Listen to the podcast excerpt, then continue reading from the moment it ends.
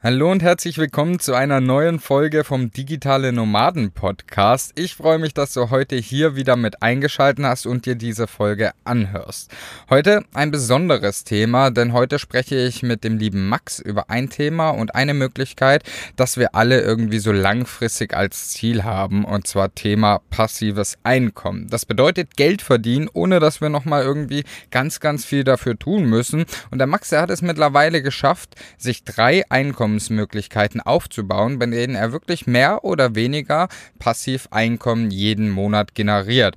Welche drei Möglichkeiten das bei ihm sind, wie er das geschafft hat, wie sein Weg dorthin aussah, über all diese Themen spreche ich heute mit ihm in dieser Podcast-Folge. Aber außerdem auch bei jeder, bei jeder Methode, bei jedem Schritt wirklich auch konkrete Tipps für dich zum Umsetzen, damit du letztendlich auch dort vorangehen kannst, wenn du sagst, hey, dass diese ein oder andere Möglichkeit, die klingt für mich wirklich spannend und das, da möchte ich ich mich einfach mal ausprobieren. Auch das wartet natürlich auf dich. Das bedeutet heute eine richtig spannende Folge zum Thema passives Einkommen mit umsetzbaren Tipps und ich wünsche jetzt schon mal ganz, ganz viel Spaß und hoffe, dass du ganz, ganz viel aus dieser Folge heute mitnimmst. Denn auch für mich muss ich tatsächlich sagen, waren sehr, sehr viele Aha-Momente letztendlich noch mit dabei. Deswegen viel Spaß bei dieser Folge. Du willst arbeiten, wo andere Urlaub machen? Du willst freier und selbstbestimmter sein. Du willst dein eigener Chef sein und hättest gerne einen Job, der dich erfüllt? Beim Digitalen Nomaden Podcast sprechen wir mit Menschen, die genau das bereits erreicht haben oder auf dem Weg dorthin sind. Lerne von Experten, wie du dir ein ortsunabhängiges Einkommen sicherst. Egal ob aus deinem Wohnzimmer in Hamburg, dem Café in Prag, der Hängematte auf Bali oder deinem Van in Portugal. Viel Spaß beim Digitale Nomaden Podcast weil die Welt unser Zuhause ist. Ich freue mich heute wieder einen besonderen Gast gegenüber sitzen zu haben. Und zwar sitzt mir heute der liebe Max gegenüber. Der Max, der ist seit zweieinhalb Jahren, hat er mir gerade erzählt, schon eigentlich auf Weltreise und so, ja, tut so durch die Welt und ja, heute spreche ich mit ihm über seinen Weg, online Geld zu verdienen, denn der Max, der baut sich da gerade was auf, von dem ganz, ganz viele Leute träumen, von dem ganz, ganz viele Leute äh, schwärmen. Und da bin ich mega, mega gespannt, denn das Thema ist passives Einkommen über verschiedene Möglichkeiten und das ist ja das Buzzword hier in der Online-Welt. Max, ich freue mich mega, dass du da bist und ja, ich bin mega happy, dass ich heute mit dir sprechen kann. Ja, ich freue mich auch auf jeden Fall hier zu sein und äh, ja, auf das spannende Gespräch heute. Ja, geil. Max, ähm, vorweg schon mal ein Ding. Es gibt ja, oder eine Frage. Es gibt ja verschiedene Möglichkeiten und verschiedene Wege, sich ein passives Einkommen aufzubauen. Davon hast du ja sicherlich auch schon mal gehört. Was wäre dann aber jetzt so, du hast ja da auch schon so ein paar Einkommensquellen, da sprechen wir jetzt ja nachher auch noch drüber. Aber was wäre denn so für dich so ein Tipp, wenn jemand sagt, ich möchte jetzt ein passives Einkommen letztendlich haben? Was sollte die Person beachten? Also die Person sollte, was ganz, ganz viele falsch machen, die fangen erst gar nicht an, die, die trauen, die sehen praktisch den Wald vor lauter Bäumen nicht und sagen, oh, ja, ich weiß gar nicht, wo ich anfangen soll, ich weiß gar nicht, was ich machen soll.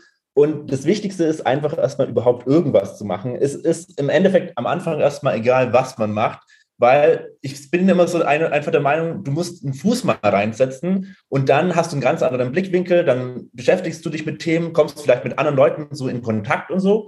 Und dann kommt vielleicht eine neue Idee oder dann triffst du jemanden, der sagt, oh, probier doch mal das aus und dann machst du das. Also es muss auch nicht das erste sein, mit dem du erfolgreich wirst oder so oder das bei dir tatsächlich klappt. Aber wichtig ist einfach mal mit irgendwas anzufangen, weil sonst geht halt irgendwie, also sonst geht halt nichts so. Ja. Mega also anfangen einfach anfangen und die ersten Schritte machen, richtig, richtig gut. Ich glaube, das hört man auch ganz oft, wie dann deine ersten Schritte aussahen und wie es da weiterging bei dir und was so deine ersten Versuche waren. Da werden wir auch nachher noch drüber sprechen. Aber jetzt, Max, du bist ja wahrscheinlich nicht schon immer digitale Nomade gewesen und auch äh, hast nicht schon immer dir ein passives Einkommen aufgebaut. Ähm, lass uns dort mal so einen kleinen Exkurs in die Vergangenheit machen. Was hast du denn also kommst, hast, was hast du gelernt, was hast du beruflich gemacht früher? Ähm, ja, wie, wie sah so dein beruflicher Werdegang früher aus? Ähm, ja, bei mir war das so, dass ich eigentlich, also ich habe mein Abi gemacht und dann war der ursprüngliche Plan eigentlich, also dass ich so reisen wollte, das hatte ich schon relativ früh und ich wollte eigentlich nach meinem Abi so ein Jahr nach Amerika gehen, so als Au pair, weil das halt damals so die einfachste Möglichkeit gewesen ist. Das hat dann aber leider nicht geklappt und dann habe ich aber ein Jobangebot bekommen für ein duales Studium bei einer Versicherung. Mhm. Und jetzt kommt wirklich so ein klassisches, jetzt kommt wirklich so ein klassisches, äh, ich sag, Jetzt kommt wirklich so ein klassisches Klischee vom Versicherungsmakler oder Bankangestellten zum digitalen Nomaden. So, ähm, ja, tatsächlich, ich habe dann eine Ausbildung gemacht ähm, zum Versicherungskaufmann und nebenbei ein duales Studium. Also das duale Studium in Rosenheim habe ich dann studiert. Das war insgesamt vier Jahre Studium und danach noch drei Jahre äh, Arbeiten. Ähm, einfach, weil die natürlich auch da vom Studium her natürlich was übernommen haben und man hat dann auch, äh, ja, ich sag mal, Ausbildungsgeld bekommen und so. Also ein bisschen Gehalt schon am Anfang, auch neben dem Studium. Das war schon ganz cool. Aber ich habe halt relativ schnell gemerkt, dass Gesetze und Anzug und Krawatte, dass das halt so gar nicht meine Welt ist. So, das hätte ich mir wahrscheinlich schon davor ein bisschen denken können. Und im zweiten Semester war mir dann eigentlich auch schon recht klar, okay, nee, ist halt gar nicht meins. Aber dann ähm, war das halt schon so, dass man ein bisschen in dem Vertrag gefangen war und hätte ich praktisch aufgehört, hätte ich einiges zurückzahlen müssen. Das wollte ich dann auch nicht. Und dann bin ich schon so jemand, der, wenn er was anfängt, auch das durchzieht.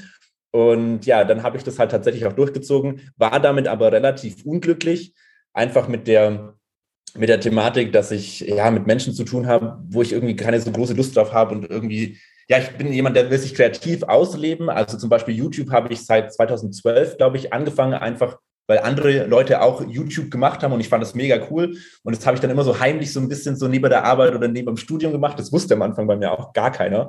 Ähm, ja, und dann hat sich das aber so entwickelt, dass ich das halt so parallel einfach ein bisschen aufgebaut habe. Aber ja, ich komme tatsächlich aus ja, der Versicherungsbranche. Man wird es mir nicht zutrauen und ja, es passt auch gar nicht zu mir. Also jedem, den ich jetzt erzähle, die sagen, ja, passt gar nicht zu dir. Das tut mir auch unfassbar leid, dass ich das sagen muss, aber äh, du sitzt mir gegenüber und ich hätte wahrscheinlich ganz viele andere Sachen eingeschätzt, aber Versicherungsmakler hätte ich jetzt wahrscheinlich nicht gemacht. Wahrscheinlich der lockerste Versicherungsmakler, den es am Markt gegeben hätte, wenn, du das heute noch machen würdest.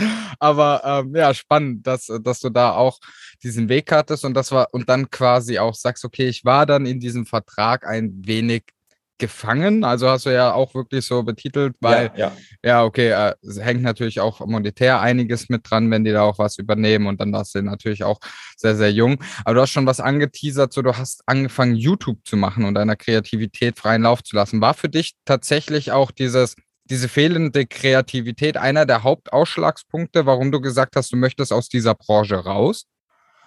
Ähm, ja, also bei mir war das so, ich habe halt einfach gemerkt, das, das ist nicht das, was mich erfüllt. Also ich will irgendwie was anderes machen und ja, ich war, also Thema Krankenversicherung war ich praktisch, da bist du halt auch nicht so der beliebteste immer von allen und das ist halt so, ach, du bist aber an so Gesetze gebunden und kannst den Leuten vielleicht halt auch gar nicht helfen und irgendwie ich bin dann schon auch in die, in die Marketing-Richtung gerutscht, beziehungsweise habe dann auch gesagt, ich will so in die Richtung, dass ich wenigstens ein bisschen was machen kann, so Kreativität. Aber das war halt auch so, ja, Kreativität, aber mit Scheuklappen, weil man hat es ja immer schon so gemacht und es war dann halt mhm. halt irgendwie so, ja, ja, man konnte, ich konnte mich halt nicht wirklich ausleben und es hat mich nicht wirklich erfüllt. Und dann habe ich gesagt, okay, wenn ich langfristig irgendwie glücklich werden will, dann muss ich was anderes machen. Und ähm, ja, habe dann schon irgendwann wo ich dann an dem Punkt gewesen bin, dass ich gesagt habe, okay, ich will das machen. So relativ am Ende habe ich dann auch gesagt, okay, dann muss ich jetzt schauen, dass ich mir was anderes aufbaue. Aber die ersten Jahre habe ich es halt einfach noch durchgezogen. Mhm. Das bedeutet, ähm, du, du hast deine ersten Schritte waren dann so Thema YouTube, so deine erste, also erste Berührung so zur Online-Welt. Ganz spannend war tatsächlich auch meine. Ich komme ja auch aus dem YouTube-Bereich, äh, Bereich Gaming tatsächlich damals, äh, war da ja sehr aktiv. Ähm, hat der eine oder andere vielleicht auch schon mal gehört, aber ja, war für mich auch so dieser erste Berührungspunkt einfach spannend und ja, da lernt man ja auch schon mal ganz, ganz viel in Richtung Kreativität für dich selber. Jetzt war dann nach sieben Jahren, wenn ich richtig mitgerechnet habe, vier Jahre Studium, drei Jahre noch gebunden an den Job. Ähm, wie alt warst du dann zu dem Zeitpunkt nach den sieben Jahren? Weißt du das noch? oh, jetzt muss ich überlegen. Ich glaube, es um die mh, hm, 26, 25, 26 sowas.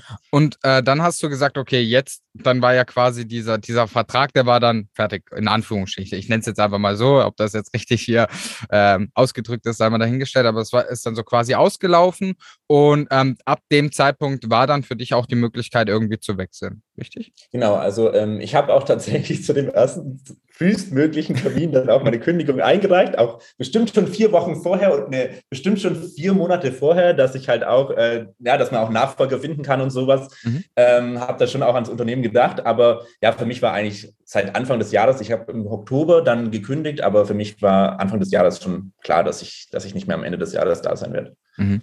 Und äh, dann, dann ging es ja auf neue Jobs Jobsuche in Anführungsstrichen? Also, oder war das bei dir dann erstmal so, oh nee, ich hatte mir einen Puffer angelegt und hatte dann Zeit erstmal oder war das dann direkt so von einem Job in den nächsten oder wie sah dein nächster Schritt dann aus? Also war ja dann irgendwie musstest du ja trotzdem noch deinen Lebensunterhalt bestreiten können oder irgendwie deine Rechnungen zahlen, wie auch immer. Ja, genau. Also ich habe das dann praktisch so gemacht. Ich wusste, dass wenn der Job endet, dass ich auch erstmal ähm, raus will und dass ich erstmal das, was ich davor verpasst habe, irgendwie nach Amerika zu gehen und zu reisen, mhm. dass ich das so ein bisschen nachholen möchte.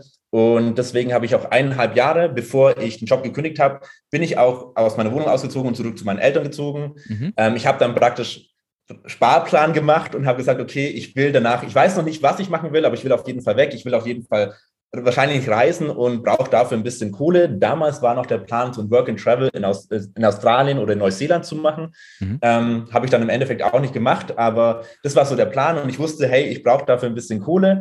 Und ähm, als das Ganze dann so ein bisschen ja, ich sag mal, näher gerückt ist, habe ich auch gesagt, okay, ich will den YouTube-Kanal, den ich davor ja wirklich nur als Hobby gemacht habe. Also ich mache YouTube seit bestimmt zehn Jahren, aber die ersten, ich glaube bis 2019 war es halt eigentlich eher ein Hobby. Ich habe da Challenges gemacht, ich habe Leute getroffen und ähm, das war alles ein Hobby und da habe ich auch nicht viel verdient und das war auch gar nicht so der Hauptfokus. Ähm, da habe ich vielleicht mal so 100 mal 200 Euro im Jahr oder sowas verdient. Also das war und dann teilweise wegen der Arbeit konnte ich auch gar nicht so viel weitermachen, weil es einfach so viel, ja, mich in Anspruch genommen hat, dass ich dann ähm, auch keine Videos mehr gemacht habe und dadurch auch aus dem Partnerprogramm rausgefallen bin und eigentlich mit den YouTube-Videos gar nichts mehr verdient hatte. Und als ich aber dann den Plan hatte mit der Reise und dass ich irgendwie unterwegs sein will, und dann dachte ich mir, jetzt kann ich mein YouTuber-Blut wieder aufleben lassen, weil es hat mir schon gefehlt. Und ja, genau, und dann habe ich da äh, gesagt, okay, ich will da, will da weitermachen. Und dann habe ich das auch ein Stück ernster genommen, auf jeden Fall. Habe mir auch einen YouTube-Kurs gekauft damals, ähm, wie man YouTube richtig macht. Mhm. Und am Anfang war das auch relativ, ich dachte mir aus, das war, glaube ich, 400 Euro, das war auch relativ teuer. Äh, für meine Verhältnisse damals, einfach weil ich ja mit YouTube Mix verdient habe, dachte ich mir so, hm, aber jetzt denke ich mir so, okay, jetzt nehme ich das halt so fast im Monat ein. Also es hat sich gelohnt und ja, hat, bin deswegen auch dran geblieben, ja. Ja, mega spannend. Das bedeutet, für dich war dann auch wirklich, okay, ich lass, ich fokussiere mich jetzt auf YouTube. Ähm, ich suche mir jetzt keinen Job, sondern ich mache jetzt wirklich das, also keinen klassischen Job, sagen wir jetzt mal. Heutzutage wissen wir ja alle, so Influencer, YouTuber ist ja trotzdem unfassbar ja. viel Arbeit, aber es ist ja nicht dieser klassische Job, sondern du hast gesagt, nee, ich möchte jetzt reisen und dieses Reisen möchte ich dann dokumentieren oder was hast du dann mit diesem YouTube-Account gemacht? Also vielleicht für die Zuhörer, damit die mal wissen, okay, was ist das für ein YouTube-Account, den du dann weiter aufgezogen hast? Worum hat es sich dann thematisch gedreht zu dem Zeitpunkt? Genau, also sobald die Weltreise feststand, dass es eine Weltreise wird und sobald ich das auch öffentlich machen konnte, dass es eine mhm. Weltreise wird, äh, das konnte ich natürlich auch jetzt nicht neun Monate davor machen zum Beispiel, ähm, habe ich dann aber angefangen halt auch ähm, Planungsvideos zu machen, also Videos, die einfach Leuten helfen, wenn sie selber eine Weltreise machen müssen. Also was für eine Packliste, was ist die Weltreiseroute, was nimmt man alles mit, äh, wie plant man ähm, und ja, dann, sobald ich dann unterwegs war, war es aber dann tatsächlich halt ähm, ja, Tipps zu den einzelnen Ländern. Jetzt mit, dem jetzt mit Corona zum Beispiel auch äh, die Einreisebestimmungen, das war immer ziemlich aktuell. Oder wie ist die Covid-Situation vor Ort? Also ich war ja auch dann während Covid unterwegs, weil ich davor gestartet bin. Saß dann ein halbes Jahr auf den Philippinen im Lockdown. Das war aber auch sehr, sehr schön. Und ähm, ja, genau. Und dann habe ich einfach meine ganze Reise so begleitet, aber auch immer versucht, mit Tipps zu geben und äh, meine Erfahrungen einfach weiter, weiterzubringen, ja. Ja, mega spannend. Und das ist ja dann auch so, und da äh, kommen wir jetzt ja auch schon so langsam so ein bisschen zu dem Punkt, so dein erster Einkommensweg. Wir haben es ja schon gesagt, du hast ja so ein paar Wege, ähm, auf die anderen kommen wir natürlich auch noch, aber es ist so dein erster, oder? Also dein erster Einkommensweg, der mehr oder weniger pass passiv läuft für dich, oder? Genau, also YouTube war für mich dann irgendwann, also ich habe dann gemerkt, okay, ich, man muss ja bei YouTube, wenn man damit Geld verdienen möchte, erstmal 1000 Abonnenten haben mhm, und 5000 ja. Wiedergabestunden so äh, in den letzten, im letzten Jahr. Und das ist auch gar nicht so, so wenig eigentlich, also das erstmal aufzubauen. Das ist erstmal schon so drei, vier, fünf, sechs, vielleicht ein halbes Jahr oder ein Jahr Arbeit. Ähm, und da musste ich auch erstmal hinkommen. Und ich glaube, meine ersten Einnahmen damals habe ich dann gerade zu Beginn der Weltreise bekommen. Das waren, glaube ich, 30 Euro. Ähm, ich habe aber immer großes Potenzial da drin gesehen und mir hat es halt Spaß gemacht. Bei mir war das Schöne, mir hat es auch immer Spaß gemacht, diese Videos zu machen. Und das war für mich nicht nur, oh, das muss ich jetzt machen, weil damit ich Geld bekomme, sondern ich wollte das eh machen. Ich hatte das wie so im Blut irgendwie und habe das ja auch ganz am Anfang angefangen, noch bevor es überhaupt die Möglichkeit gab, das zu monetarisieren. Also ich glaube, ja. da gab es vielleicht fünf Partner oder so auf YouTube.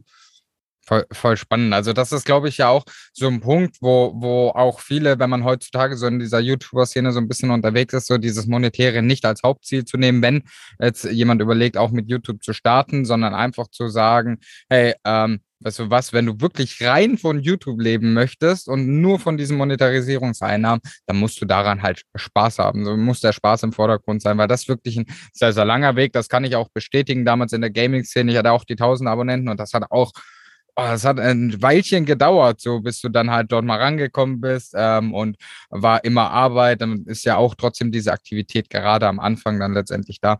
Ähm, vielleicht für die Zuhörer ähm, so ein bisschen, was, wie, wie monetarisierst du jetzt aktuell deinen YouTube-Account auch passiv? Also was genau, weil du musst ja Videos schneiden, das ist ja wieder aktive Arbeit und aufnehmen und alles drum und dran.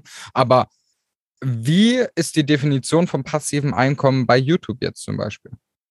Ja, bei YouTube ist es halt so, das Schöne daran ist, dass die Videos, die du halt einmal machst, die sind ja dann jahrelang in YouTube drin und kriegen, wenn du es richtig machst oder wenn du gute Themen ansprichst, auch jahrelang hoffentlich Aufrufe. Und dadurch ist praktisch ein Video, das du einmal erstellt hast, je nachdem immer wieder so ein, so ein Punkt, wo du sagst, okay, du kriegst da immer wieder Einnahmen dadurch, also jeden Monat neu und jeden Monat, obwohl du jetzt für dieses einzelne Video gar nichts mehr gemacht hast. Also das sehe ich so diesen passiven Aspekt bei mhm. YouTube. Aber natürlich musst du auch immer dranbleiben und neue Videos produzieren, weil du wirst ja auch, dass es nach oben geht. Und wenn du irgendwann mal nichts mehr hochlädst, dann merkt YouTube auch, okay, der Account ist inaktiv, schlägt deine Videos nicht mehr vor, deine Videos landen nicht mehr in der Suche. Also hundertprozentig passiv ist es natürlich nie. Und aber ja, das ist, glaube ich, bei keinem Online-Business, weil es steckt halt einfach trotzdem Arbeit dahinter.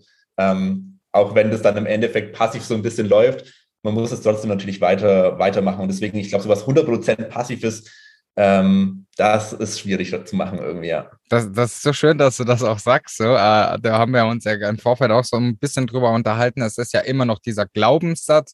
Passiv bedeutet, ich muss nie wieder dafür arbeiten. Und das kann ja ab einem gewissen Punkt vielleicht mit irgendwelchen Methoden, keine Ahnung, sei es am Aktienmarkt, was auch immer, kann das ja natürlich vielleicht in Zukunft ja auch stimmen. Aber auch was du sagst, so, man muss halt Arbeit reinstecken. Und das ist ja auch so ein Leitsatz, den man sich einfach merken kann.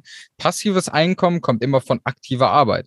Und man muss halt immer was reinstecken stecken. Und das ist ja jetzt bei YouTube so, aber natürlich auch bei deinen anderen äh, Monetarisierungsmöglichkeiten, die du letztendlich hast und deine ein, anderen Einkommensströme. Ist es bei dir auch so, ähm, das ist jetzt nur so eine Frage für mich, arbeitest du ähm, bei YouTube letztendlich auch mit Affiliate, also mit, äh, mit so, also Affiliate für alle, das ist so ein bisschen Provision, also man schlägt ein Produkt vor und wenn das gekauft wird über den Link, bekommt man einen gewissen Satz, Prozentsatz, aber der Käufer zahlt nichts mehr, das ist quasi Affiliate Affiliate Marketing. Ähm, nutzt du das auch mit bei dir drin? Ja, genau. Also das ist auch so eine Möglichkeit, dass gerade am Anfang halt, ähm, wo ich gesagt habe, okay, bei Amazon gibt es halt, kann man sich relativ easy anmelden und dann sagt mhm. man, hey, ich nutze äh, den Reisestecker und den Rucksack und das beim Reisen oder dieses Handtuch zum Beispiel ist unten in der Infobox verlinkt. Da steht es auch immer dort noch mit drin, hey, Standchen und wenn es ein Standchen ist, ist ein Affiliate-Link und damit äh, verdiene ich dann so einen kleinen Anteil mit. Und wenn es jemand über diesen Link bestellt, dann, dann kriege ich da auch ein bisschen was rein. Das ist bei mir nicht, das ist bei mir tatsächlich echt nicht so viel. Ähm, manchmal hat man aber auch hier oder da jetzt als Travel-Blogger, wenn ich jetzt unterwegs bin, natürlich auch ein, die ein oder andere Kooperation, wo zum Beispiel auch Affiliate mit reinspielt, wenn dann ein Code zum Beispiel ist und dann ja jemand über dich bestellt, dann kriegst du auch mal noch mal ein paar Euro extra. Ähm, genau. Oder ja, ich habe zum Beispiel auch für Onboard-Tickets zum Beispiel dann so, so ein Affiliate-Programm, wo ich dann einfach ein bisschen was mitverdiene, wenn Leute über mein Video da reinkommen. Also das ist schon auch was, was teilweise ganz gut laufen kann. Ähm, kommt aber halt tatsächlich auch immer darauf an, wie es die Leute tatsächlich nutzen, was es für ja. Mehrwert ja, voll. Klar, also das ist ja auch so ein Punkt, wo du auch sagst, diesen Mehrwert, der sollte natürlich auf deinem Account äh, sichtbar sein, äh, auf YouTube oder letztendlich auch natürlich in den jeweiligen Links. Keine Ahnung, wenn du jetzt da unten was verlinkst, womit die Leute halt gar nichts anfangen können, sondern wird da wahrscheinlich auch keiner draufklicken. Äh, von daher immer diese Kombination zu haben. Ähm, Max, das, das weiß ich ja so, äh, also von deinem anderen YouTube-Account, du hast ja noch einen zweiten, kommen wir nachher auch nochmal drauf ein. Ich weiß ja ungefähr so, dass du da, oder ich weiß ja, dass du da sehr, sehr transparent bist, so mit deinen Einnahmen und so. Möchtest du, du musst auch keine genaue Zahl nennen, aber möchtest du so mal sagen, was ist denn für dich bei deiner, erstmal, wie viele äh, Abonnenten hast du gerade auf YouTube? Ähm, auf meinem Hauptkanal jetzt gerade, ich glaube, 10.400, sowas mhm. um den Dreh, ja. Ähm, wir, wir wollen ja auch nicht über die Kooperation sprechen, das ist eine andere Sache, da sollte man ja auch immer Stillschweigen behalten und das ist auch in Ordnung. Ähm, aber das Thema Werbeeinnahmen von YouTube oder auch äh, vielleicht in Kombination mit deinen Reflinks, also mit deinen Affi Affiliate-Links unten drunter, magst du so eine ungefähre Hausnummer sagen, was da so für dich im Monat rumkommt? Das war schon ja, kurz also, angeteasert. Es schwankt natürlich sehr und es kommt immer natürlich darauf an, ähm, es kommt nicht auf die Abonnenten an tatsächlich, das denken ja auch mal ganz viele, es kommt auf die Klicks drauf an. Mhm. Und je nachdem, wie viel Klicks man hat in dem Monat, desto mehr oder weniger äh, kriegt man dann auch Kohle und es kommt aber nicht nur auf die Klicks drauf an, sondern auch auf die Themen, auf die Länge der Videos und einfach was für Werbung geschalten wird. Von dem her, das ist halt leider super krass schwankend. Ich habe angefangen mit so um die 30 Euro im Monat und jetzt aktuell ich habe da auch ganz schöne Videos, wie ich wirklich mein komplettes Jahr durchgehe, was äh, ich einzeln im Monat verdient habe. Ja. Und aktuell stehe ich so bei ja, 350 bis 400 aktuell. Das sind jetzt so meine monatlichen Einnahmen. Wobei ich halt auch nie fest damit rechnen kann, wenn ein Video wegbricht, das gut geklickt wird oder, oder irgendwie vertrieben wird von der YouTube-Suche, YouTube es nicht mehr ausspielt, dann kann es halt auch wieder einkrachen. Von dem her, ich will mich da auch nie so richtig ja, so ja. aus dem Fenster lehnen und sagen, wow, die 400 habe ich jetzt safe. Nee, ich kratze da gerade dran, aber ja. Okay. Ja, danke auf jeden Fall auch für die Transparenz und für die Ehrlichkeit. Das machen ja auch nicht viele, aber ähm, ich, ich werde auf deinen YouTube-Kanal auf jeden Fall auch, also den zweiten, du hast ja noch einen zweiten, wo du den ganzen Weg auch mit dokumentierst und da sehr, sehr transparent bist, werde ich auf jeden Fall unten in die Show Notes werfen. Also dort auf jeden Fall schon mal hier nachher auch vorbeigucken, weil der Max ähm, ist da wirklich sehr, sehr transparent, auch mit all seinen Einnahmen und geht auch mit sehr offen um und nimmt euch da wirklich mit Schritt für Schritt auf, der, auf die Reise. Auch bei den anderen Geschäftsmodellen, jetzt habe ich das ja schon ein paar Mal angeteasert. Ähm, ich weiß, was du für Modelle noch hast. Du darfst dir eins aussuchen. Max, wo verdienst du denn noch Geld mit? Ich fange mal, fang mal mit Etsy an. Also Etsy ist so äh, ja auch ein Marketplace online, wo eigentlich, ich glaube, ganz viel so handgemachtes oder sowas verkauft wird. Und ich habe mir da eigentlich auch eine Nische rausgesucht und habe gesagt, ja, ich mache ein digitales Produkt, das kann ich von überall aus der Welt irgendwie verkaufen, weil ich kann es überall online erstellen und die Leute laden es praktisch nur als PDF zum Beispiel runter und können das dann äh, bei sich zu Hause verwenden und ich muss es nicht verschicken. Ich habe kein Lager. Ich mache es einmal und dann, jetzt haben wir wieder dieses schöne Wort passiv. Ist es eigentlich passiv? Also ich stecke einmal Arbeit rein und dann lade ich es hoch und dann kann es 10 mal, 20, 100, 500 Mal verkauft werden und ich habe eigentlich relativ wenig Arbeit damit, außer vielleicht auch hier und da ein paar Kundenfragen. Ähm, das kommt natürlich auch immer mal wieder vor. Man muss natürlich den Shop auch aktuell halten und äh, auch Fragen beantworten, wenn was, wenn was kommt, aber ansonsten relativ, ja, es ist eigentlich relativ passiv. Ja, mit Etsy da bin ich gerade ganz happy. Was sind das für digitale Produkte? Also digitale Produkte ist jetzt, wenn du von einer PDF sprichst, sind das so E-Books, sind das Checklisten oder in welche Richtung geht das letztendlich? Äh, bei mir sind es tatsächlich Spiele, also Spiele, Spiele zum, zum Ausdrucken. Ah, ja. Okay, mega spannend. Ähm, ja, da, da, das ist jetzt richtig spannend, dieses Thema. Ähm, ich, ich weiß, ähm, wir haben da im Vorfeld auch schon mal drüber gesprochen. Ähm, magst du so ein bisschen in diese Richtung mal sagen, also was, was für Spiele? Also wie muss ich mir das vorstellen? Sind das so, so, so Brettspiele, die ich mir ausdrucke oder sind das eher Online-Spiele oder ähm, ja, in welche Richtung geht das letztendlich? Also bei mir geht es da in die Richtung eigentlich, dass man, dass es Spielevorlagen sind zum Ausdrucken, also mhm. dann einfach aufs Papier und dann äh, was draufschreiben, was draufkritzeln, je nachdem. Also ah, sowas in die Richtung. Man verrät natürlich auch immer nie seine Nische, wenn es gerade mal gut läuft. Deswegen ähm, habe ich auch so ein bisschen vorsichtig nachgefragt, weil der Max mir das schon mal gesagt hat, dass das nicht so cool ist in der Szene, weil dann natürlich sehr, sehr schnell Leute kommen, die da äh, Ideen klauen und, und äh, nicht klauen, das klingt blöd, aber die dann natürlich, ist natürlich auch Konkurrenz so ein bisschen unterwegs. Deswegen, genau, man ja. muss da man muss da ein bisschen aufpassen. Also wenn ich jetzt halt sage, hey, die und die Nische läuft gut und dann machen das 500 andere, ja, dann, äh, dann habe ich so meinen, meinen Marktplatz so ein bisschen verloren und aufgegeben. Und deswegen findet man das ähm, in, in, solchen Bereichen halt auch relativ selten, dass jemand sagt, hey, das und das, äh, da bin ich drin und das läuft bei mir super, weil du hast halt immer leider dann irgendwie, ja, oder ist ja auch verständlich, dass dann andere Leute sagen, wow, cool, dann probiere ich das auch mal. Ähm, ist ja auch nichts Falsches daran. Und man selber macht sich aber halt man hat ja selber auch, sage ich mal, diese Nische recherchiert und das ist halt auch immer was, mhm. was bei so digitalen Sachen viel dazu kommt, einfach eine gute Recherche, dass man dann weiß, okay, das könnte gut funktionieren. Und da muss man aber auch erstmal reinkommen und es gibt auch viele Irrtümer einfach so, dass man sagt am Anfang, ja, ich probiere jetzt mal drei Produkte aus und von den drei läuft halt keins und dann muss ich halt weitersuchen. Und ähm, das, die Arbeit, das muss halt jeder ein bisschen selber machen. Ja, voll gut, dass du das sagst, dass da ja auch Recherche letztendlich ganz, ganz wichtig ist. Hast du da vielleicht auch noch so, darüber kann man ja ganz offen und transparent äh, reden.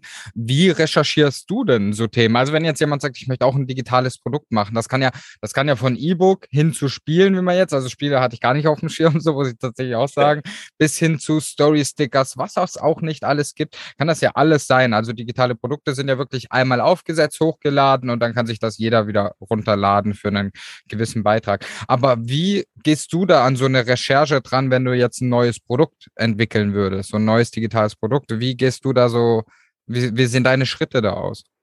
Also ja, es gibt einmal so der Research irgendwie im Internet und es gibt einmal so den Research bei sich selber. Also ich fange mal bei sich selber an. Man kann natürlich immer gucken, okay, was fände ich cool, was ich zum Beispiel mache.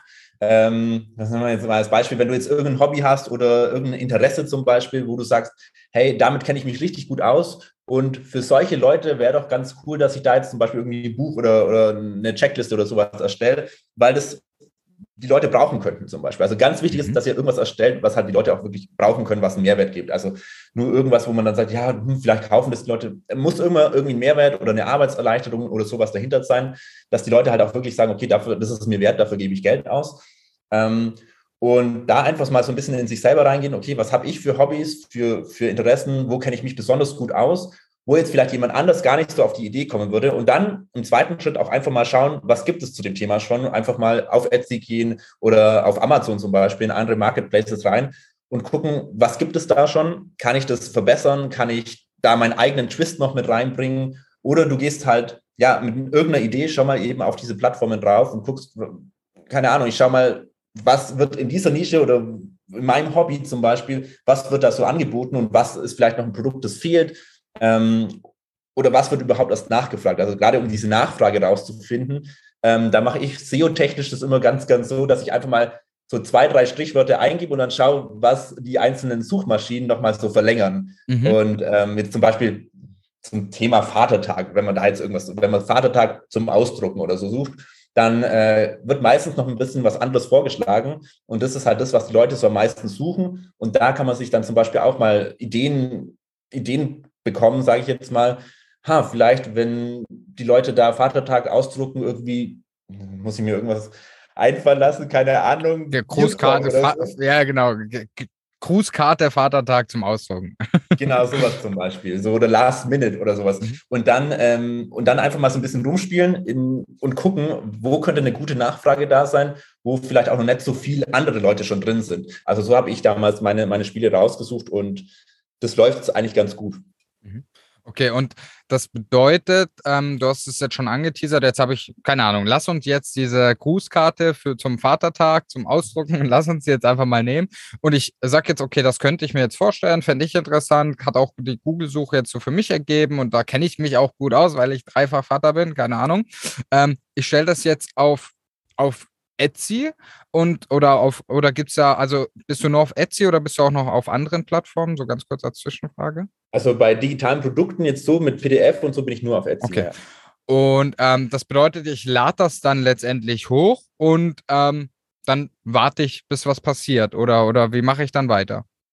Genau, also ich habe ähm, mich tatsächlich mit dem Thema Etsy auch schon sehr beschäftigt. Ähm, es geht darauf, auch einen Shop aufzubauen, einen Shop, der ein bisschen was hermacht. Das heißt, man muss dann einen Shop-Banner erstellen, man muss eine kleine Info schreiben, mhm.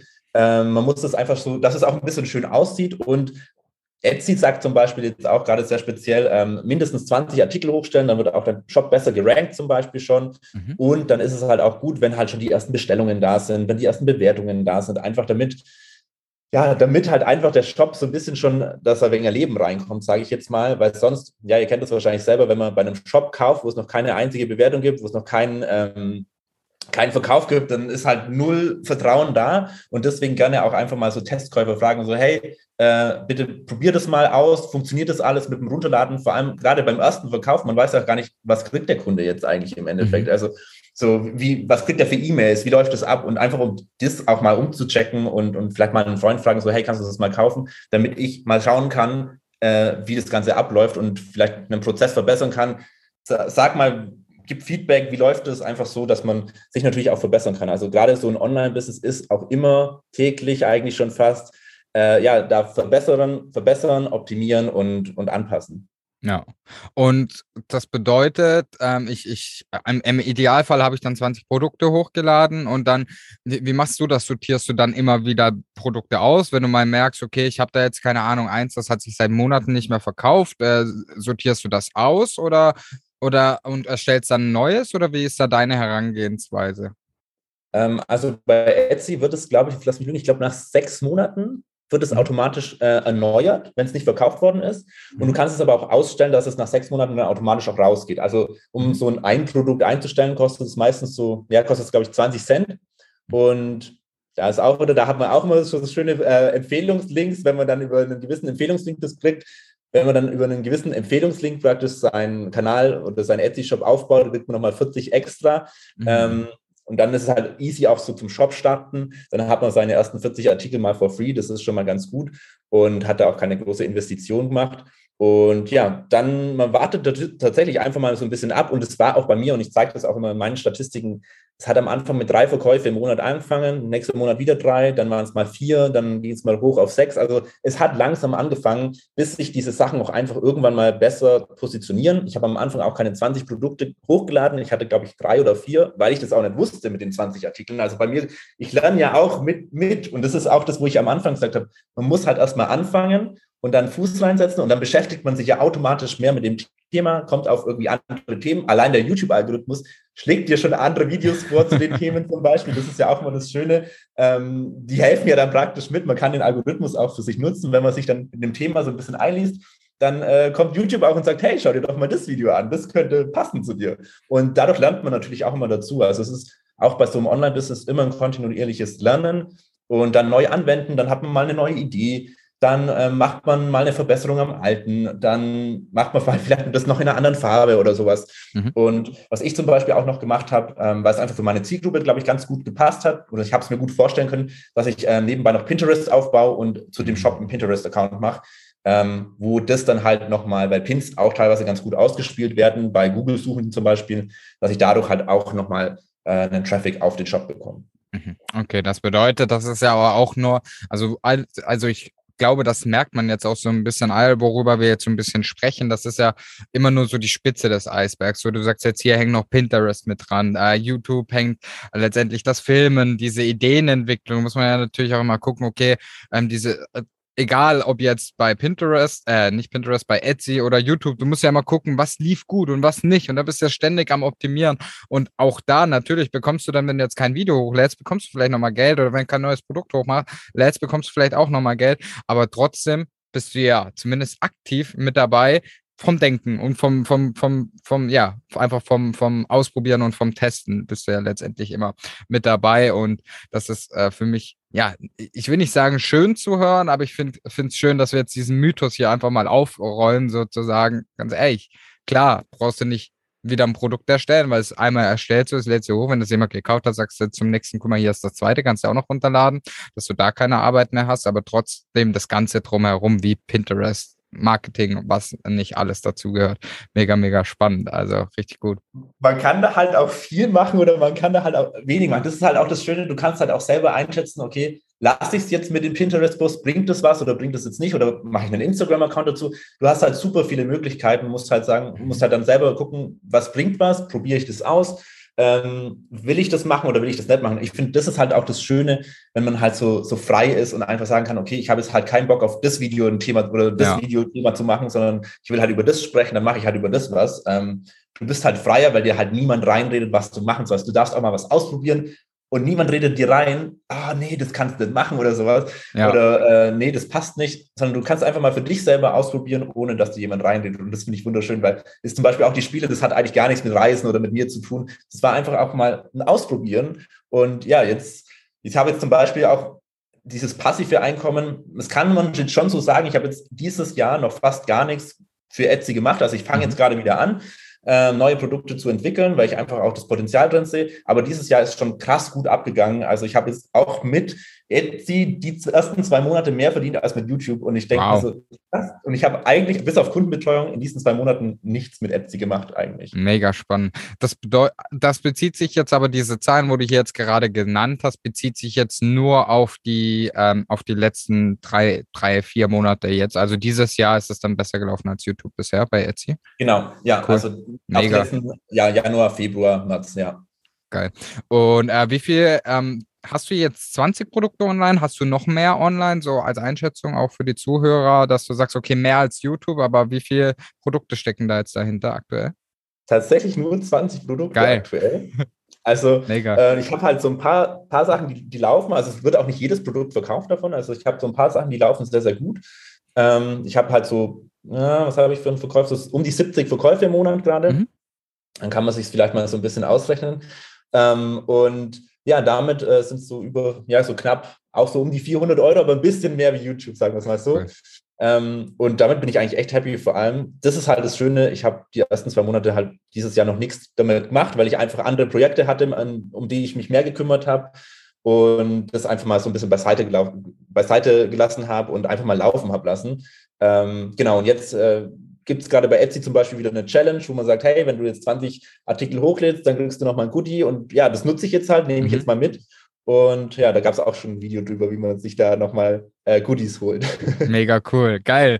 Also das äh, freut mich natürlich auch zu hören und dass dann wirklich hier jetzt dieser Aspekt kam, aber auch trotzdem natürlich da äh, 20 Spieleentwicklung, was es auch ist, äh, letztendlich oder Ideen müssen ja auch kreiert werden und das Produkt muss kreiert werden. Das bedeutet auch hier wieder dieser Aspekt, ähm, ja, erstmal aktiv arbeiten, bevor das passive Geld kommt. Aber mega geil, dass das dann natürlich auch dieses langfristige funktioniert und das sind, glaube ich, auch eine Sache, wo man immer sehen sollte, nie dieses schnelle und kurzlebige Geld, so das wird ja eh überall angepriesen, so lieber das langfristige zu sehen und dann wirklich diesen Entwicklungsprozess auch mitzunehmen und ja, wie du es jetzt zum Beispiel machst, auch mal zu dokumentieren, mega, mega spannend.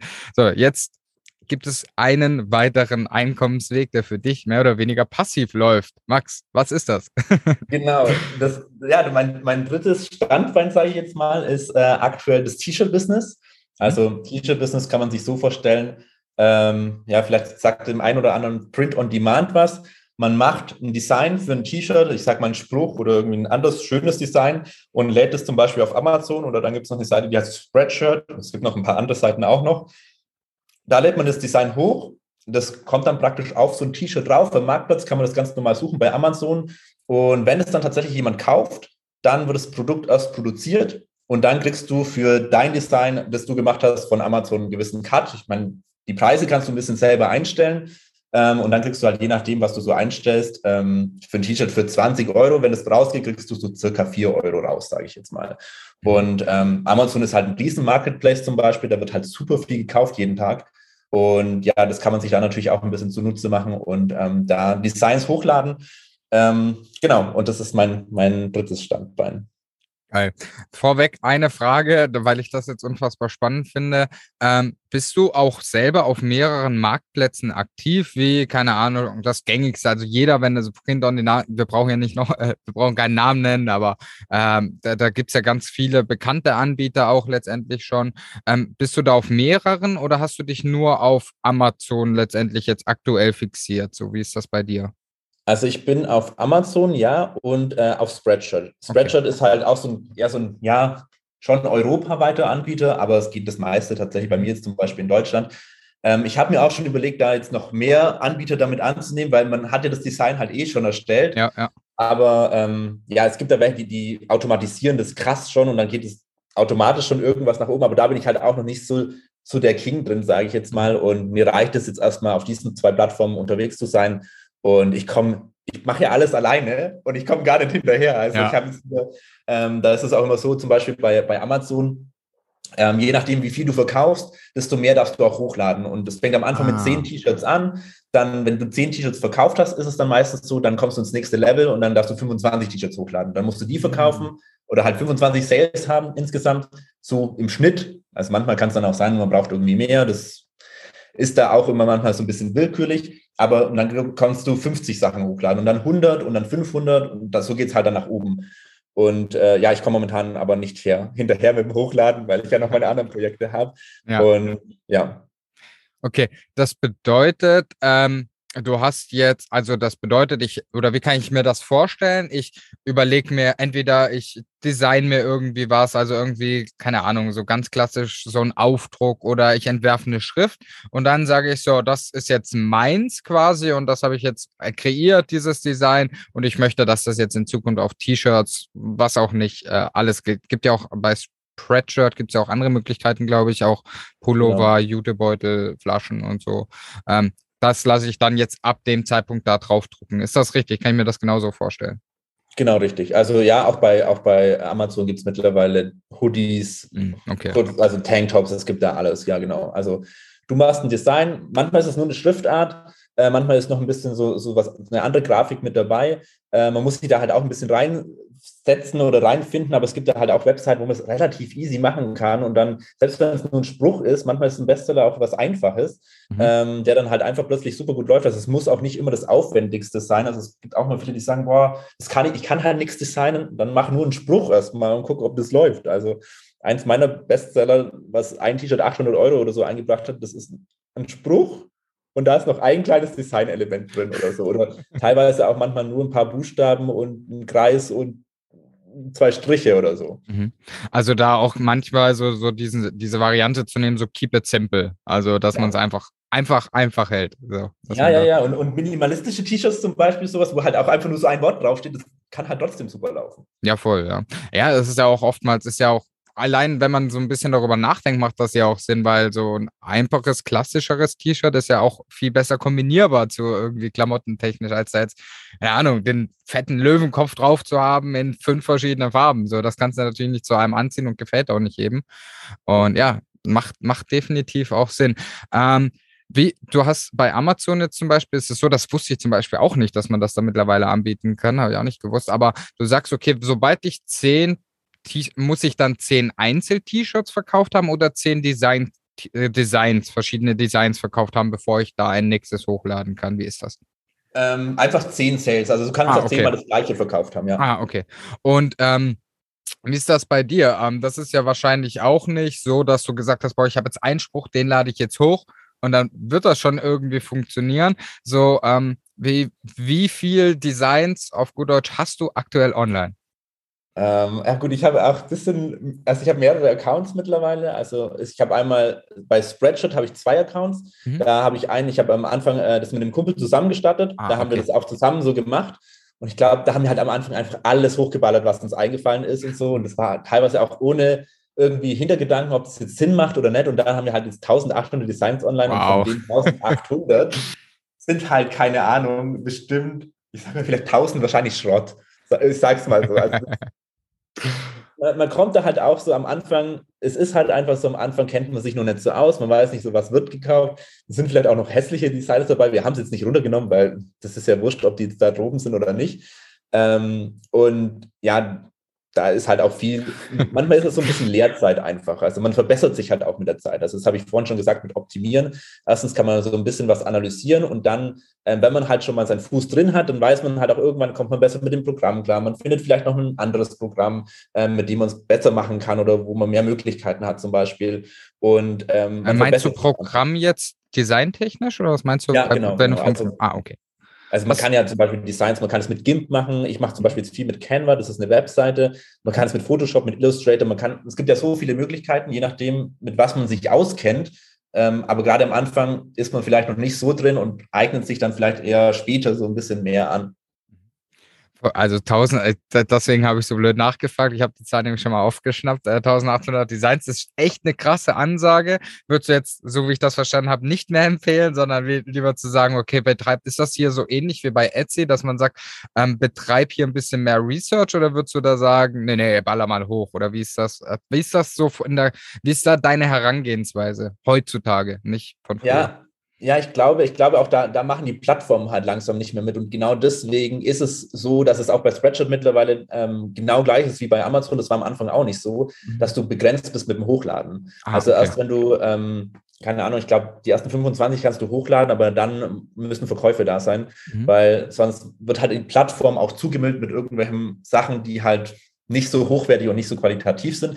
Also jetzt auf jeden Fall mehr auf Research gehen, vielleicht auf aktuelle Themen, auf, auf Anlässe zum Beispiel. Wir waren vorhin beim Vatertag, das geht natürlich auf T-Shirts auch gut, mhm. ähm, aber es kann halt sein, dass eben gerade so ein Vatertag-T-Shirt, ja, da sind wahrscheinlich jetzt schon viele drin, deswegen musst du dir äh, nochmal eine Unternische suchen. Vielleicht äh, ein Vater, der vielleicht einen Hund hat oder ein Vater, der eine Katze hat oder noch die, die, die Lasse vom Hund sogar vielleicht mit draufnehmen. Also da gibt es halt mittlerweile so viel, wo du halt immer noch kleiner ins Detail gehen kannst, weil je persönlicher, das ist ja das Schöne an diesem Ding, je, je persönlicher du ein Design hast, das auf jemand persönlich passt, desto mehr ist die, die Person auch dafür äh, ja, angeregt, das zu kaufen tatsächlich. Also wenn ich dann einen Vater habe, der Hunde liebt und den Hund hat, dann passt das natürlich perfekt, dann kaufe ich genau das Design und nicht nur ein Papa-Hunde-Design zum Beispiel.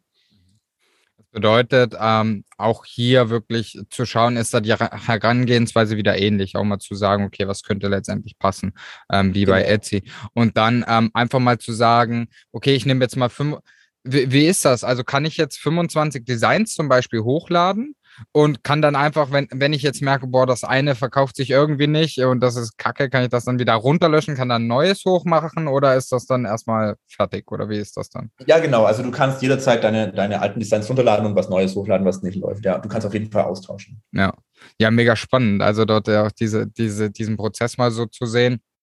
Ähm, jetzt äh, lass uns mal, ich glaube 1800 ist jetzt nicht so dieser klassische, krasse An Anhaltspunkt. Wie viel hast du so ungefähr auf Amazon? Ähm, Auf Amazon sind es jetzt 510. Also okay. da war ich bis vor zwei, drei Wochen ähm, auf 500 äh, gedeckelt. Die habe ich dann mhm. voll gemacht. Das war dann auch so, sind bei mir immer so Arbeitspakete oder Arbeitsprojekte. Du kannst auch immer nur so einen gewissen Teil pro Tag hochladen. Also du kannst jetzt ah. nicht an einem Tag hunderte hochladen zum Beispiel, als wenn du insgesamt schon mehr hochladen darfst. Ähm, aber das ist dann auch immer noch gedeckelt. Also ich könnte jetzt mhm. aktuell ja äh, noch, glaube 490 hochladen, dürfte heute aber maximal, ich glaube, 100 hochladen zum Beispiel. Okay.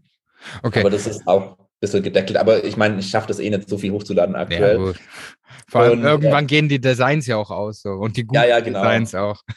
ja, spannend. Genau, das, das, ist ja auch, also 1800 Designs hochladen, da muss man, die muss man ja alle einen Titel schreiben, da muss man alle eine Beschreibung schreiben und Tags noch hinzufügen, weil dadurch werden ja die, die Sachen dann auch gefunden. Ähm, das ist eine Menge Arbeit tatsächlich. Aber wir haben uns damals halt auch jeden, ich glaube, jeden Dienstag eineinhalb Stunden hingesetzt und haben halt gemacht. Mhm, krass.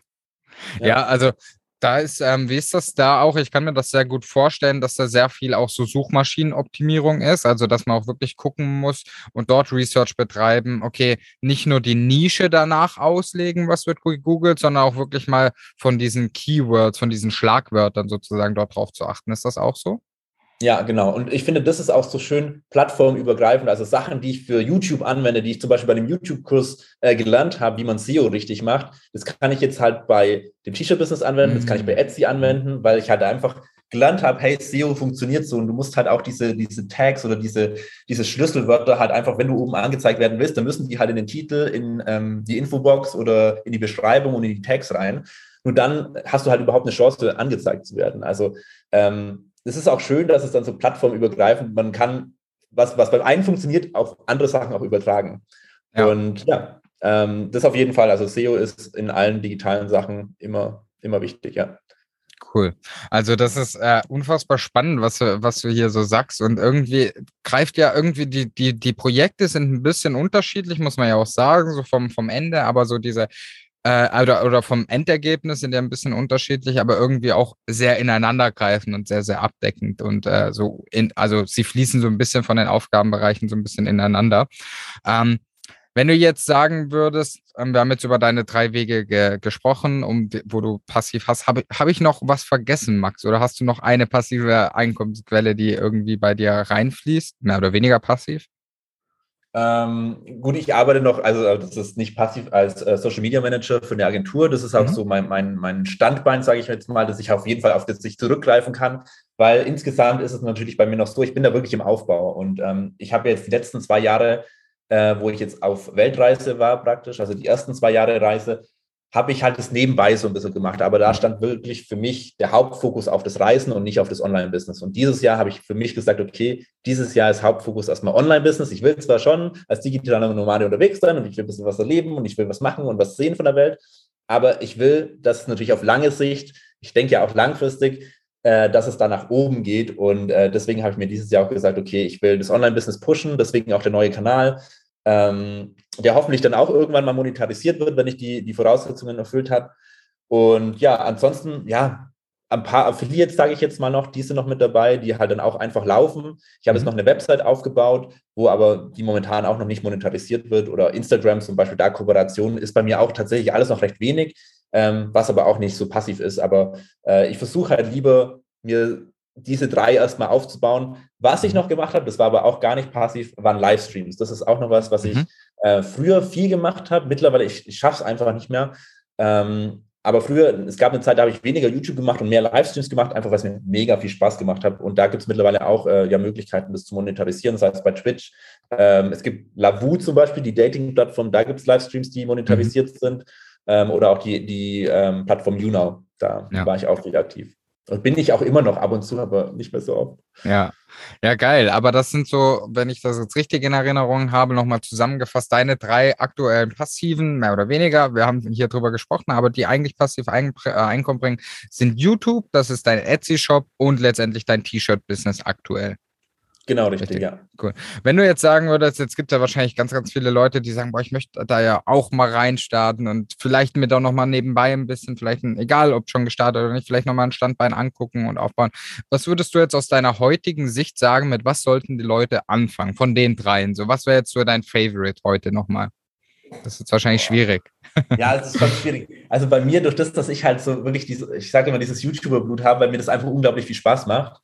Ähm, ich glaube, man muss da immer in sich selber reinfinden, was kann man sich vorstellen. So, mhm. wo, wo liegt so das eigene Interesse, wo kann man sagen, hey, da könnte ich was machen. Wenn ich Lust habe, so Designs für T-Shirts erstellen, dann mach T-Shirts, weil, weil dann bist du da auch besonders gut drin. Wenn du dich anders kreativ ausleben willst und sagst, oh, das kann ich aber auf Etsy verkaufen oder auf Etsy zum Beispiel, müssen es ja nicht digitale Produkte sein. Du kannst ja alles, was du erstellst, auch so handwerkliche Sachen zum Beispiel. Ich habe ja früher Traumfänger gemacht und Traumfänger mhm. auf Flohmärkten verkauft, die würde ich jetzt heutzutage auf Etsy verkaufen. So.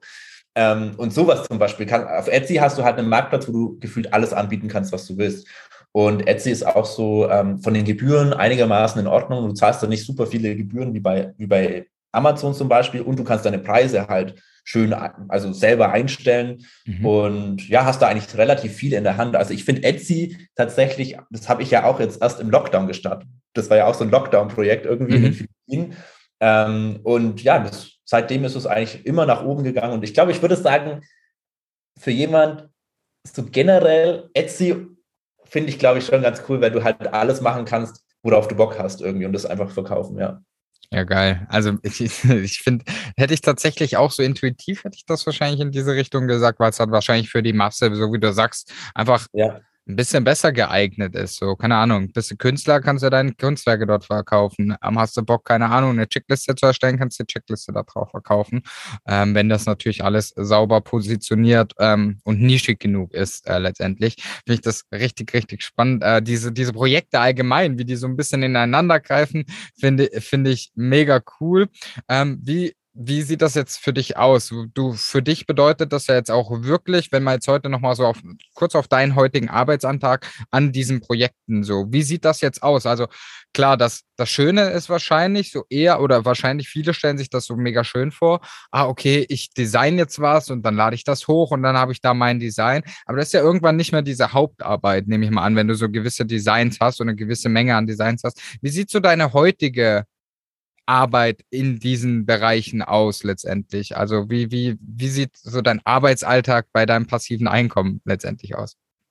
Ähm, ja, das kommt tatsächlich ja auch immer, immer auf diese einzelnen Zeitpunkte an, ähm, weil ich mir dann meistens auch einen Fokus auf irgendwas setze. Also jetzt momentan schaue ich, dass ich bei Etsy zum Beispiel einen zweiten Shop aufbaue, weil ich mir denke, okay, das läuft ganz gut. Ich will vielleicht noch äh, mit Print on Demand in, äh, ja, in physische Produkte mit einsteigen. Vielleicht. Also ich bin gerade auch beim Research für den zweiten Account, weil da eben auch gerade Etsy einen Anreiz gibt, ähm, einen Shop zu optimieren oder einen Shop aufzubauen. Deswegen steht jetzt gerade bei mir Etsy im Vordergrund und ich mache gerade Research und erstelle im Hintergrund schon mal nochmal andere, andere Produkte, die ich jetzt dann im, im April dann hochladen werde oder will. Also das ist so eins, was ich sagen würde, das war jetzt heute zum Beispiel mein Thema.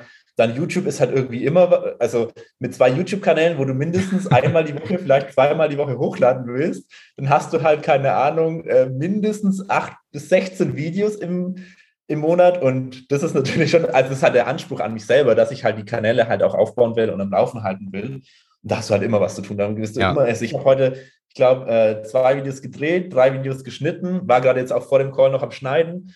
Ähm, bin noch nicht fertig.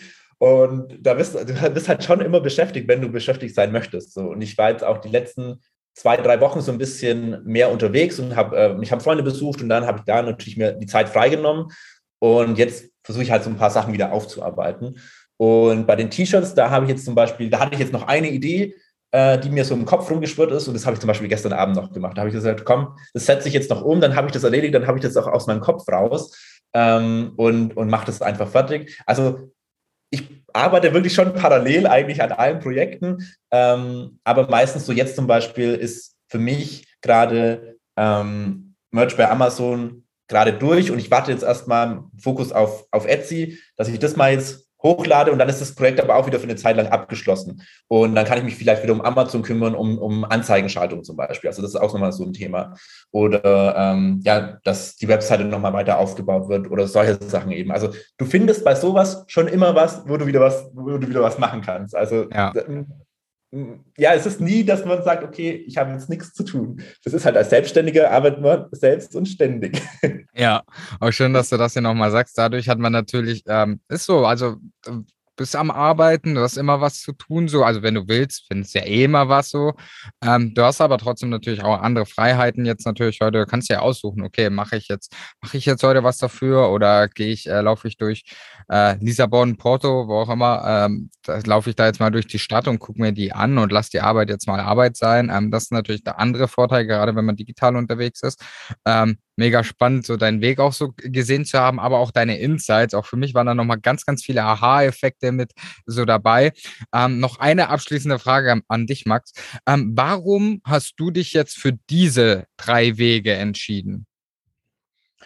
Ähm, bei mir war das tatsächlich immer so, dass ich ein Freund von, von, von was bin, wo ich jetzt nicht erstmal selber super viel Geld in die Hand nehmen muss, sondern wo ich einfach mal was machen kann, um auszuprobieren. Gerade wenn man unerfahren ist, gerade wenn man noch, noch keine, keine Ahnung hat, wie, es so läuft, dann will man jetzt halt auch nicht gleich, keine Ahnung, äh, 500 Euro in irgendwas reinstecken und man weiß gar nicht, okay, liegt mir das überhaupt, passt mir das überhaupt?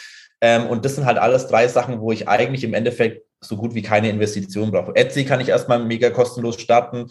Ähm, dieses T-Shirt-Designs genauso und YouTube, ja, ein Handy hat jeder und filmen kann auch jeder.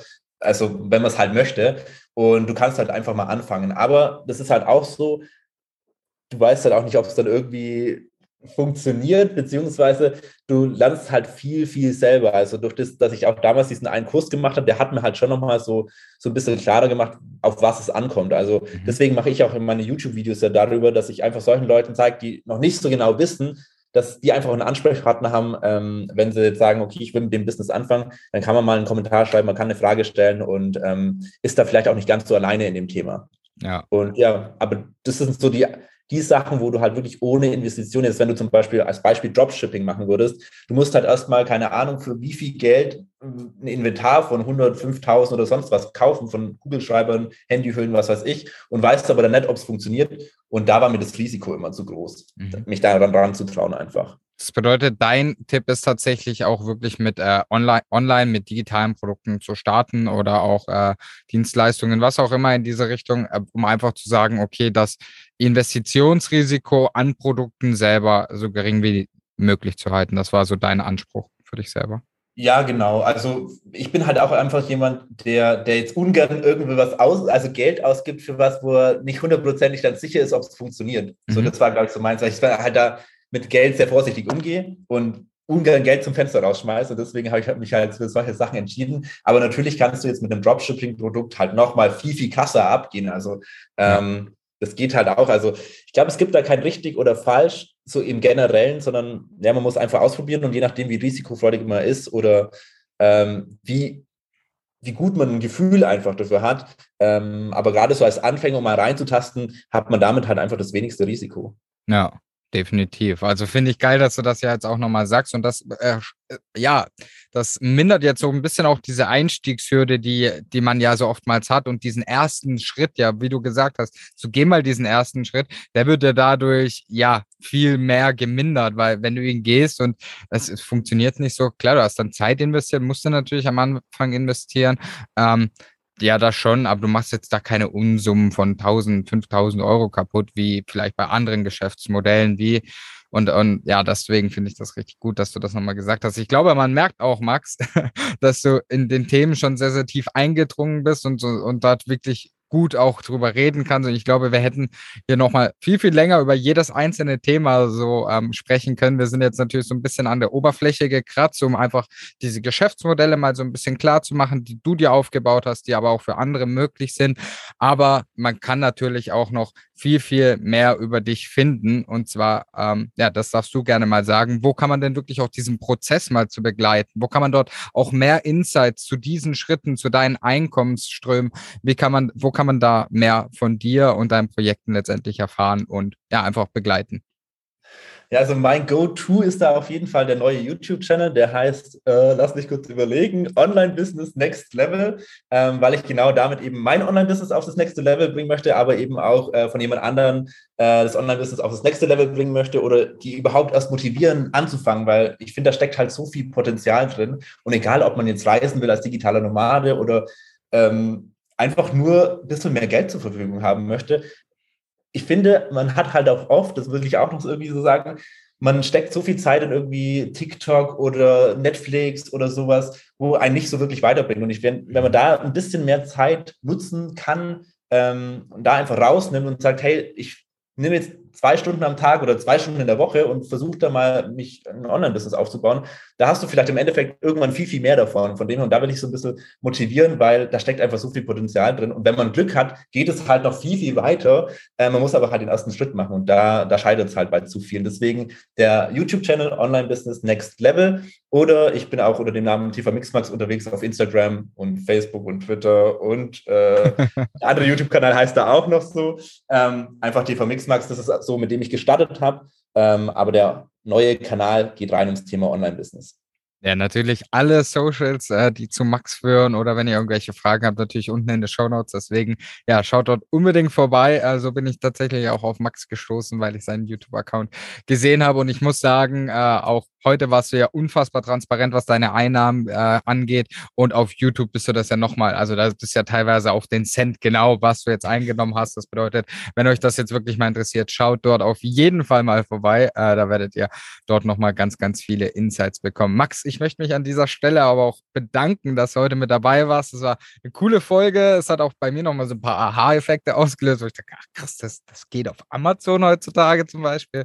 Ähm, oder, oder mit Spielen, wo mein Horizont total erweitert wurde. Vielen, vielen lieben Dank. Und ich denke auch, die Zuhörer haben hier eine coole Folge gehabt. Ja, ich, es war sehr angenehm, es war mir eine Ehre. Und ja, Max, wo die Leute dich finden, das wissen sie jetzt, aber du hast die letzten Worte in dieser Folge. Ja, erstmal vielen, vielen Dank, dass ich dabei sein durfte. Ja, auch mich freut es total, ähm, einfach auch immer nochmal neue Leute kennenzulernen und äh, ja, sich auch einfach untereinander als digitale Nomaden so ein bisschen auszutauschen. Und ja, ich finde, jeder, jeder macht halt so seinen eigenen Weg und, und jeder geht so, ja, macht seine eigenen Projekte und macht seine eigenen Sachen. Und es gibt halt so unendlich viele Möglichkeiten mittlerweile, online äh, sein Geld zu verdienen und den Weg zum digitalen den, den Weg zum digitalen Nomaden zu machen. Und ja, jeder muss da einfach nur den ersten Schritt gehen und seinen eigenen Weg gehen. Und ich würde sagen, damit können wir die Folge, glaube ich, gut beenden. Und ja, vielen Dank, dass ich da sein durfte. Und das war's auch schon wieder mit dieser Folge vom Digitale Nomaden Podcast. Vielen, vielen lieben Dank hier nochmal an dieser Stelle an dich, Max, dass du hier dabei warst und auch so transparent letztendlich wieder umgegangen bist mit deinen Verdienstzahlen und was bei dir da wirklich rumkommt. Das ist natürlich nicht selbstverständlich, dass man da so offen drüber spricht. Deshalb vielen, vielen lieben Dank. Jetzt für dich nochmal, wenn du mehr über Max und die Projekte von ihm erfahren möchtest und auch weiter in Transparenz dort erfahren möchtest, dann schau auf jeden Fall hier unten in den Show Notes mal vorbei. Dort findest du du natürlich den Account vom lieben Max. Und ja, was konntest du jetzt heute für dich mitnehmen? Ganz einfach, es gibt verschiedene Möglichkeiten und davon gibt es ja auch sehr, sehr viele mittlerweile, aber wirklich ans Ziel und wirklich auch verstehen, was zu dir passt und was für dich auch funktioniert, wirst du erst, wenn du mal den ersten Schritt machst. Das war ja auch das bei Max. Er hat gesagt, okay, ich möchte mir hier mal was angucken und auch das solltest du mal machen und diesen ersten Schritt gehen, auch wenn du da vielleicht noch nicht die erste Erfahrung hast. Denn sobald du anfängst, dich mit einem Thema auseinanderzusetzen, wirst du dich da ja automatisch weiterentwickeln und dich auch dort automatisch weiter reinfuchsen. Aber natürlich auch das Thema, hey, Passives Einkommen, da geht immer eine aktive Arbeit voraus. Das bedeutet, es ist nicht so, dass du hier einmal was machst und äh, dann unendlich lang Geld dafür bekommst, sondern du musst schon auch immer wieder mal den einen oder anderen Knopf letztendlich im Alltag drücken und optimieren, damit dort dieser Cashflow, dieses Geld auch permanent für dich letztendlich weiterhin reinkommt. Und das sind unfassbar spannende Sachen meiner Meinung nach, aber auch diese ganzen Verdienstmöglichkeiten, dass man da auch wirklich einfach mal ausprobieren muss. Was funktioniert denn besser? Welches Design zum Beispiel beim T-Shirt äh, kommt gut an? Welches kommt nicht so gut an? Digitale Produkte, in welche Richtung kann man dort einfach gehen? All diese Sachen finde ich richtig, richtig spannend und ich hoffe, dass du da nochmal gut Inspiration letztendlich für dich mitnehmen konntest und jetzt natürlich auch motiviert bist, gerade auch bei digitalen Produkten, gerade auch in der Online-Welt, ist es ja oftmals so, du brauchst kein hohes Startkapital. Das bedeutet, du musst hier nicht erstmal vorweggehen und ganz, ganz viel Geld, ja, vorstrecken, bevor du wieder was verdienen kannst, sondern eher oftmals auch das Gegenteil, dass du hier letztendlich ja auch einfach am Ende mal oder dass du hier einfach mal hingehen kannst, ausprobieren kannst, auch mit ganz, ganz geringen Kosten oder auch gar keinen Kosten, um dich dort wirklich ranzutasten. Das ist ja auch die Motivation von Max, sich in diesen Bereichen letztendlich auch ein bisschen reinzufuchsen und weiter voranzukommen. Jetzt für dich, wenn du uns Feedback zu dieser Podcast-Folge noch geben möchtest oder allgemein noch Wünsche, Fragen oder irgendwie was wissen möchtest, dann schau auch gerne mal in den Show Notes vorbei. Da ist unser Instagram-Account verlinkt. Da würden wir uns natürlich auch über ja, Meinungen, Feedback freuen und von dir zu hören. So, ihr merkt, es wird Zeit aufzuhören zu reden. Ich verspreche mir hier schon ein bisschen. Wir hören uns auf jeden Fall in der nächsten Folge. Wir würden uns mega über Feedback freuen. Natürlich auch über eine positive Bewertung, entweder auf ja, Spotify oder Apple Podcast, wo du gerade das hier auch hörst, würden wir uns natürlich unfassbar drüber freuen. Und ansonsten wünsche ich dir jetzt noch einen schönen Tag und wir hören uns in der nächsten Folge vom Digitale Nomaden Podcast.